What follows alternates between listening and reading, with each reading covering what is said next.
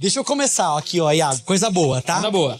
Pergunta complexa no sentido conceitual, mas dá pra ir direto ao ponto, tá? Me diz aí, pré, pós, tribulacionista, aliancista ou dispensacionalista, por quê? Ok. Sim, vamos começar daí, Tranquilo, tá? fácil.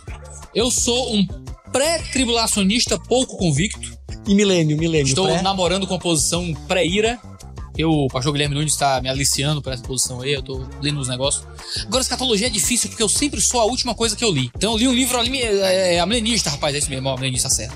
Aí eu leio o cara pré-ira, não, pré-ira mesmo, é isso aqui, tá? Eu leio o cara pós-milenista, não, pós, é pós, é isso aí, tá, tá. Então assim, esse é um assunto meio difícil. Mas eu ainda sou um pré-milenista pouco convicto. E eu sou um dispensacionalista progressivo, da linha do Darrell Bock, por exemplo. É nóis. Pronto, aí três pessoas entenderam isso tudo. E Mas, mate, mas matamos a curiosidade de quem pronto, de- perguntou, então tá bom. dois seminaristas que vieram. Isso Pronto. aí. Agora faz a pergunta que o pessoal entende. aí. Agora vamos lá. Essa daqui, ó. Por muito menos, o Pedro Dutti foi cancelado aí semana passada. Ah. Cristão pode participar de eventos de Halloween? Eu vou, vou dar uma resposta totalmente evasiva e triste. Eu nunca vi um evento de Halloween na minha vida. Nunca. Nunca vi. Não tem na escola da minha filha, não tem no meu bairro, não tem no condomínio da minha... Não existe Halloween no Ceará, gente. Então se você é contra Halloween, Ceará tá aí. Vem pro Ceará. Entendeu? Mas você vê como São Paulo é o briga, antro. A grande briga é se pode ir pro São João.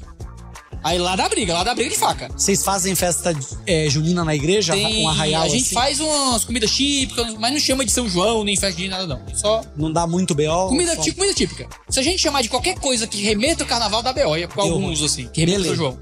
Mas, gente, eu- mas parece uma resposta ridícula, né? Mas eu absolutamente, eu juro por Deus, eu nunca vi uma festa de Halloween na minha vida. É que isso aqui... Então, assim, É, eu não aqui- sei, num sentido fenomenológico, como é que funciona a correlação entre a festividade e esse tipo de coisa. Existem brigas envolvendo a origem da festa, já li de tudo, que é uma festa cristã, zomba de Satanás, blá, blá, blá, festa de todos os santos, e já li que é um costume celta, que se- cara, já li de tudo, não sei a verdade até agora. Tenho que descobrir de onde é que veio o Halloween, que eu não sei.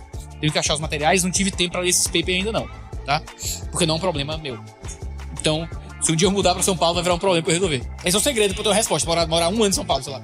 Morar em outubro em São Paulo, pra ter que dar essa resposta. E tem a questão de como é que funciona. Eu vejo gente de, que participa disso. Gente, é uma festa fantasia. Nada além disso. As crianças vestem roupinha de Batman e, e, e- e brinca na escola, entendeu? Qual é o problema? Ah, mas está associado a... Eu não sei como funciona fenomenologicamente. Porque qual é o negócio? A gente, às vezes, só quer pensar as coisas conceitualmente. E pensar conceitualmente, eu consigo fazer da minha casa no meu computador. Então eu consigo ver, olhar a origem da festa, olhar as práticas associadas, os costumes, tal, tal, tal. Eu posso analisar conceitualmente. Mas nenhuma experiência pode ser julgada só conceitualmente. Tem que ser julgada fenomenologicamente. Então aí eu vou ver como é que isso é praticado e vivido para poder julgar qual é a correlação entre a teoria e a prática. São João é uma festa de culto a um santo, conceitualmente. Mas é uma festa que já secularizou ao ponto de ser basicamente um período onde a colheita do milho e do feijão é mais intensa e por isso tem muita comida com milho e feijão. E por isso o pessoal vai lá comer com, com sei lá, comida com milho e feijão, certo? Então na prática, eu também é muito bom? O, o- então na prática, perguntar pra um cara do Ceará o que, é que ele pensa de Halloween é tipo, sei lá, eu perguntar pra ti o que é que pensa de vaquejada, entendeu? Não tem. E tem maior debate teológico sério sobre vaquejada no Ceará, que é os nossos problemas lá. Nada como fazer teologia localizado, né? Te livre de alguns problemas. Boa. E é um ótimo desculpa pra dizer, sei lá, Vamos melhorar aqui então. fugir do cancelamento legal, hein? Evolucionismo guiado por Deus. É uma possibilidade ou é uma balela total? Cara, isso aqui, sabe o que é que tá acontecendo agora? São todas as perguntas que eu pulo no Pergunte ao Pastor. Entendeu? Aí a gente vai postar e ganhar esse engajamento aí, ó. Vai, esse é o, esse é o Pergunte ao Pastor que ninguém viu. Quando chega a dessa eu disse, isso aqui é Ah, difícil, não, isso aqui é complexo, eu vou pular. Tá. Eu acho que é possível. Eu ainda sou por mais que eu esteja me tornando uma pessoa cada vez mais solitária nessa posição, eu ainda sou convencido teologicamente de que não existe evolucionismo em Gênesis 1 e 2 ou 3. Ainda sou dos que é convencido teologicamente da leitura mais tradicional de Gênesis 1, 2 e 3. Isso significa criação de terra jovem? Não necessariamente. É, Adão foi criado adulto, não foi criado criança. Quem olhasse Adão, criado há um dia, acharia que ele tinha o quê? 18 anos, 20 anos, 30 anos, sei lá. Adão foi criado adulto.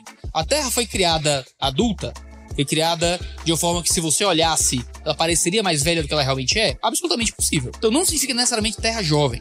Eu também não sou convencido da ideia de que a, terra, que a humanidade tem 6 mil anos, porque essa é uma contagem que ignora que na cultura hebraica existem saltos geracionais constantemente nas genealogias. Então, usar as genealogias do Antigo Testamento como a genealogia no sentido moderno, em que eu estou descrevendo exatamente quem é filho de quem, não funciona assim no Antigo Testamento. Isso é óbvio, isso é claro para qualquer um que lê o Antigo Testamento com cuidado. Você tem saltos geracionais intensos, constantes, que você quer chamar a atenção para os principais personagens dali. Ah, mas aqui diz que é filho. É, mas filho em hebraico pode ser traduzido por descendente, entendeu? Então você toma as descendências principais. É como a genealogia de Jesus, em Mateus, que ele tem blocos numéricos para chamar a atenção por um fato que o número quer passar para falar de Davi e tal, tal. Então, eu não acredito nessa contagem genealógica que chega a 6 mil anos também. Significa que não é 6 mil anos? Não. Significa que não dá para provar que é 6 mil anos com base nas, nos argumentos que dão. Agora, daí, dizer que houve um processo de evolução das espécies que chegou até o ser humano, gera problemas teológicos para mim. Primeiro, eu preciso que Adão e Eva sejam personagens históricos. Ponto. Não tem pra onde ir. Não tem como Adão e Eva ser uma metáfora. Tem que existir um homem chamado Adão, uma mulher chamada Eva. Acabou. Se eu não tenho Adão e Eva como personagens históricos, eu não tenho a história da redenção. Eu não tenho a história do pecado, não tenho a história da redenção. A redenção pressupõe um homem que viveu e pecou e que a humanidade caiu em seguida. Romanos vai cobrar isso da gente. Eu não tenho como explicar Romanos se não tiver Adão como um ser humano, um personagem histórico. Ah, mas Adão foi o primeiro hominídeo. Adão foi o próximo. Ah, cara, aí tudo bem. Você me der a desculpa que você quiser. Eu preciso que Adão e Eva tenham existido como primeiros seres humanos, que pecaram, caíram e tudo mais. Então eu não acredito que cristãos que conseguem conciliar uma doutrina evolucionista em Gênesis, entendendo Adão e Eva como personagens históricos, sejam hereges. Então, não, pastor, eu acredito em evolução, tal, tal, tal, tal, mas Adão e Eva foram os primeiros homens mesmo de verdade, tal, tal. É um herege? Não. Para mim, quem nega Adão e Eva como personagem histórico, se não for herege, tá namorando bem. Tá, tá, tá ali, ó, cheirando o cangote da heresia, certo? Agora, se reconhece Adão e Eva como personagem histórico, dá para aceitar um negócio ali, tá? Eu ainda não sou convencido teologicamente disso. Mas eu não consigo ter respostas para os argumentos científicos. Eu sou um teólogo, eu não sou um biólogo. Então, tudo que eu estudei na minha vida envolvendo questões, uh, evidências científicas da evolução, me convenceram. Tudo que eu assisti na minha vida tentando provar pela ciência um tipo de criacionismo em Terra Jovem sempre me pareceu muito pouco convincente. Por mais que fosse muito mais agradável para mim concordar com os argumentos científicos dos palestrantes científicos pró Terra Jovem, tudo sempre me cheirou meio gambiarra, sabe? Sabe quando tu vê aquele. Sabe quando tu vê palestra de, de gente de esquema de pirâmide? Sabe? Que não é esquema de pirâmide, é só marketing multinível, não é pirâmide. Entendeu? É, é, é, o mesmo sentimento que me dá. Eu não sei explicar porque aqui está errado, mas não, mas não parece que tá certo esse negócio. Entendeu? Então, assim, eu não tenho capacidade para julgar o fenômeno científico, mas eu não estou convencido da resposta teológica. Entendeu? Boa. É a resposta mais honesta que eu posso dar. Essa que eu aqui, nunca dei na internet. Essa aqui fácil, então, agora. Que time você torce? Ah, cara, eu sou um. Achei que era fácil. Eu sou um pô. fortalezense não praticante. Pouco convicto. Não, eu sou, eu sou um fortalezense não praticante. Eu, eu, tenho camiseta do Fortaleza, minha família toda torce pro Fortaleza. Então eu meio que eu acho que sou Fortaleza, porque meus primos levavam pro estádio pra torcer pro Tá lá, Fortaleza. foi apresentado Mas ali. se me perguntar o nome do técnico da escalação, eu não sei, entendeu? É, ainda tem o Finazzi. Tinha o Finazzi, eu lembro. Eu lembro que tava o terror Finazzi quando eu ia pro estádio. Ainda tem. O Clodoaldo ainda existe? Não, entende? Assim, é isso aí, é a última escalação que eu vi. Desculpa, Ah. desculpa Pedro Pamplona, me perdoe se tiver. Que lá é, lá é fanático. Aí É, o fanático. bicho enlouquece, né? Quem Mas sabe. eu assisti o jogo lá que tipo, o Fortaleza perdeu lá, o, o pênalti lá no final, né? Foi triste aquele jogo. Foi paia, viu? Mas assim, eu, eu, tô- eu assisti esse jogo, eu torço bastante pra ver uma final na TV, entendeu? E aí eu assisti esse jogo, aí quando perdeu, eu fiz, Ah. ah, perdeu. E pronto, Vamos assim, lá, é isso. jantar. É Isso é, ah, dura três segundos de lamento e eu viver minha vida. É- é- isso é todo o futebol que eu tenho. Mas eu torço pra seleção, com, com vigor Aí, com vi- aí Copa. vem, aí vem. Só pra me frustrar toda vez, mas eu gosto do daquele negócio de fazer pipoca, juntar os amigos. É uma desculpa pra É se um divertir. evento, é um evento. É um evento, é legal.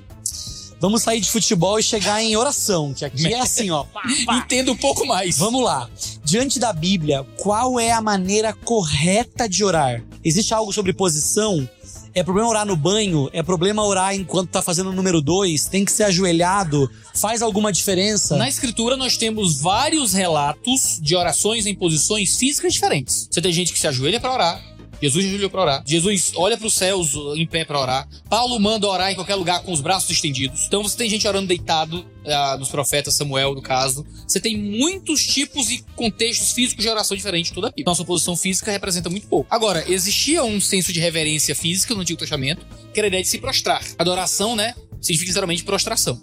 Então a ideia de estar de joelhos é um jeito mais fisicamente devoto de expressar alguma coisa, também funciona, também é bom, é útil, tem esse aspecto da corporalidade da oração, mas não tem nenhum problema orar fazendo, fazendo número dois ou o que é que seja. Você acredita que Jesus quer que a gente abandone nossa personalidade para seguir? Esse é, um, esse é um preço de seguir a Jesus? Depende. Jesus quer que a gente abandone o pecado. Se a sua personalidade é cheia de pecado, você abandona algumas dessas, né? Então, não, pastor, minha personalidade é meio agressiva sei lá. Ou é chato. Ser chato é pecado também, eu acho. Né?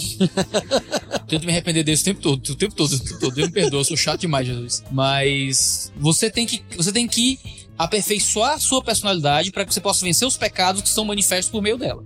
Essa é a grande questão. Volta para Adão. Se Deus é tão bom, por que, que ele permitiu a queda de Adão e Eva, os primeiros humanos? Se Deus é bom, por que ele permitiu a queda? É uma conexão lógica que para mim não faz muito sentido, sabe? Tipo dizer, se o céu é azul, por que, é que Fortaleza perdeu o jogo? Sabe? Não tem conexão lógica. Se Deus é bom, por que, é que ele permitiu que Adão tomasse a decisão de pecar contra Deus? Entendeu? Não, mas Adão escolheu pecar contra Deus. A gente tem muita dificuldade de entender o fato de que Deus é soberano, Deus sabe de todas as coisas, Deus é quem leva a história para um rumo, mas Deus não faz isso nos transformando em robôs. Deus faz isso de uma forma misteriosa que nos mantém personagens agentes ativos, livres e conscientes das decisões. Adão escolheu pecar. E o texto de Romanos vai dizer que nós estávamos em Adão. Então eu comi do fruto em Adão, eu escolhi pecar. Eu, a prova disso é que eu peco todo dia, eu continuo escolhendo pecar todo dia. Então, é tipo dizer, se tu é um marido tão bom, por que, é que tua mulher te deu um murro? Sabe? Se tu é uma esposa tão boa, por que, é que teu marido te bateu? É tipo, se Deus é tão bom, por que é que Deus permitiu que Adão ofendesse a Deus? Caraca, a vítima da história é Deus, não é Adão. A gente olha para a história como se Adão fosse a vítima de Deus. Deus criou tudo, deu tudo, ofereceu o mundo, colocou Adão como o regente da criação e criou uma cláusula de saída uma só. Você pode comer de todas as árvores do jardim, todas. Mas aqui, aqui é a forma de dizer, eu tô nesse relacionamento porque eu quero. Porque um contrato sem cláusula de quebra é escravidão, não é um relacionamento. Você não tem como ir embora, não é amor, é cárcere privado. Então, quando Deus cria Adão, Deus dá o mundo para Adão. Adão foge para onde? Adão diz para Deus: Não, não quero mais não. Como? Como é que aquele relacionamento entre Deus e Adão é um relacionamento real se Adão não tem como ir embora?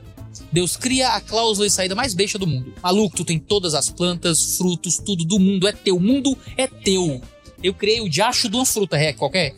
Só não come essa. É o jeito de tu dizer que tu quer estar comigo. E aí Deus diz pros astros: brilhem e eles obedecem diz para os mares: só avancem até aqui, e eles obedecem. Cria as nebulosas, as estrelas, cria a translação, a rotação da Terra, cria tudo. E todo o universo obedece. Na hora que Deus vira as costas, a primeira coisa que o homem faz é desobedecer a Deus. E a gente a quer saber dele. como é que Deus é, é bom. Culpa é dele.